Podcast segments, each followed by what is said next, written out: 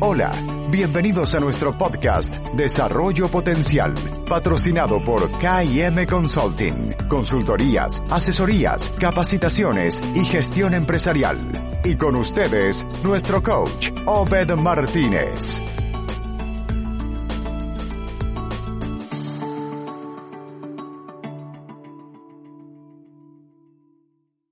Hola amigos, gracias y bienvenidos nuevamente hoy con el episodio número 4 que es ¿qué hacer si las ventas han bajado? Es un tema muy importante independientemente la situación que actualmente está viviendo el mundo y en el cual estamos generando teletrabajo desde nuestros hogares. Pero para poder entender esto tenemos nueve puntos importantes. Punto número uno, lo primero que debes hacer es dimensionar y aislar el problema. ¿Qué significa? Es decir, descubrir dónde ha ocurrido y en qué medida hay que determinar si la disminución del número de las unidades de ventas o número de venta a nivel de dólares ha bajado, el volumen de facturación y todas las gamas que nosotros tenemos como catálogos de productos en nuestra empresa o en nuestro negocio. ¿En qué momento o zona y en qué productos y finalmente en qué vendedores y zonas geográficas o unidades de negocio se ha producido la baja de ventas? Una vez que ya sabe dónde tenemos el problema, es hora de determinar los por qué y buscar las soluciones. Aunque cada caso es diferente, hay que estudiarlo de manera independiente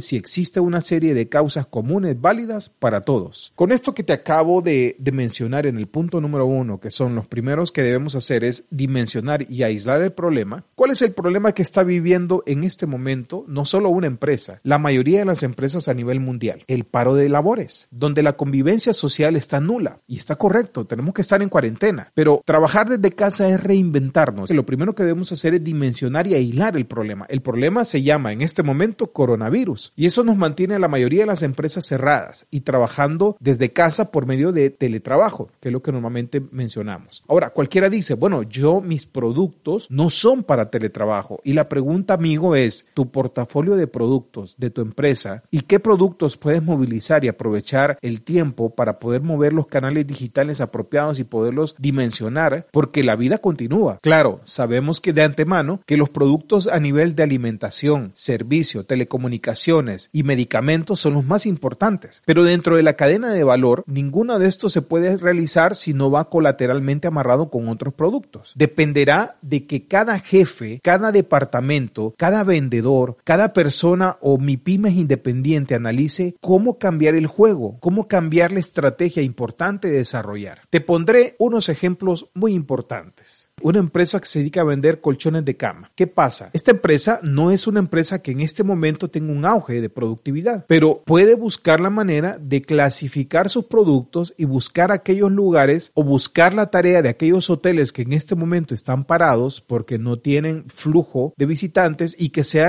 el momento idóneo para hacer una renovación con un descuento especial sobre la gama de estos productos. Y para ello pueden hacer llamadas de, de teletrabajo para poder garantizar garantizar, vincular y analizar los prospectos de su entorno y cómo poder aprovechar este momento donde muchas personas no lo desarrollan. ¿Me explico? Te voy a poner otro ejemplo, colateral amarrado a esto. Un aspecto importante y un negocio que está siendo muy golpeado es el negocio de los hoteles. La pregunta es, ¿qué pueden hacer los hoteles en este momento? Reinvertirse. ¿En qué sentido? En poder tratar de mejorar sus instalaciones y hacer agradable poder obtener mayores rangos cuando se active el comercio en general. Buscar alternativas y buscar estrategias importantes. No quedarte en este punto solo pensando qué vas a hacer cuando tienes que actuar. Cambio de estrategia. Rectificar es de sabios. Quizá en el periodo referente a lo que estamos estudiando se introdujeron o se cambiaron estrategias. Analicemos si estos cambios han sido los que han producido el descenso y si tenemos que plantearnos o volver a plantearnos estrategias realizadas en este momento. La situación actual nos lleva a reinventarnos y verificar que la parte digital es la más importante y lo vengo diciendo desde, desde, nuestro episodio número 3. Tenemos que reinventarnos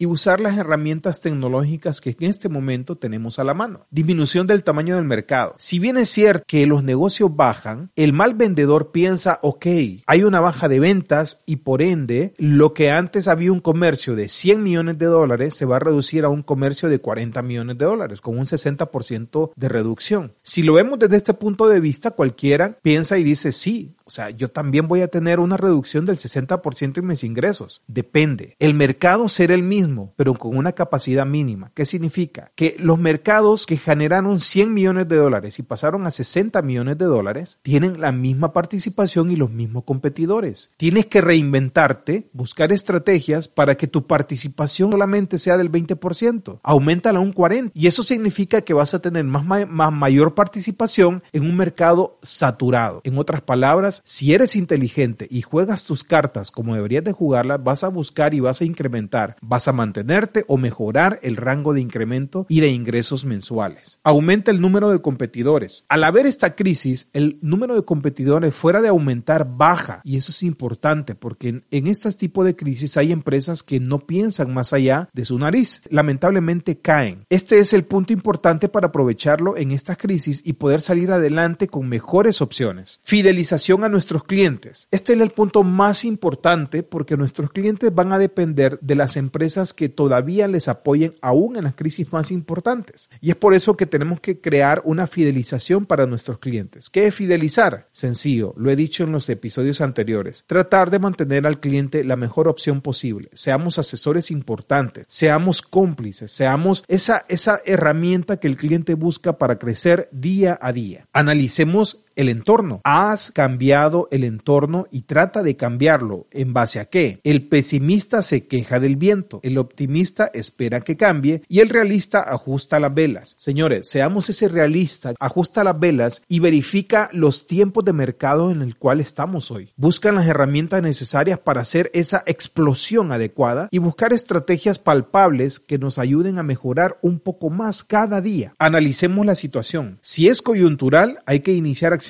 puntuales de comunicación y promoción. Si es estable, redefinir nuestra estrategia. ¿Qué significa eso? El coronavirus, que es lo que estamos pasando en este momento, es una situación estable. ¿Qué significa? Que no la está generando un departamento, un mercado, le está generando la situación actual en el mundo. Y por eso tenemos que reinventarnos y redefinir nuevas estrategias alcanzables y modificables. Hay variación en las actividades de nuestros vendedores. ¿Qué significa? Tenemos que motivar a nuestros empleados. Tenemos que motivar a la cadena logística de valor, que es lo más importante. Como lo he mencionado en muchas capacitaciones, existen tres tipos de clientes, el cliente interno, el cliente externo y el cliente intermedio. ¿Quién es el cliente interno? Que para mí es el más importante en la cadena de valor, son nuestros colaboradores o nuestros empleados. ¿Quién es el cliente intermedio? Son todos los colaboradores o proveedores que nos surten en la cadena de valor. ¿Y quién es el cliente externo? Pues son los clientes que todos conocemos, a los que le vendemos nuestros productos. Tengamos una idea importante en mantener al cliente interno sumamente satisfecho. Quitémonos de la mente un cliente interno satisfecho tiene que estar satisfecho por el tema del sueldo. Lo hacemos en base a las motivaciones, capacitaciones, apoyo emocional, apoyo financiero, obviamente, herramientas de trabajo, apoyo psicológico, apoyo de equipo y tratar de conseguir un liderazgo importante para que ellos se sientan en un estado de confort, tranquilos y sabiendo que tienen una empresa y un líder que los apoya. ¿Ha variado el grado de satisfacción de nuestros clientes en este proceso? Bueno, tú lo descubrirás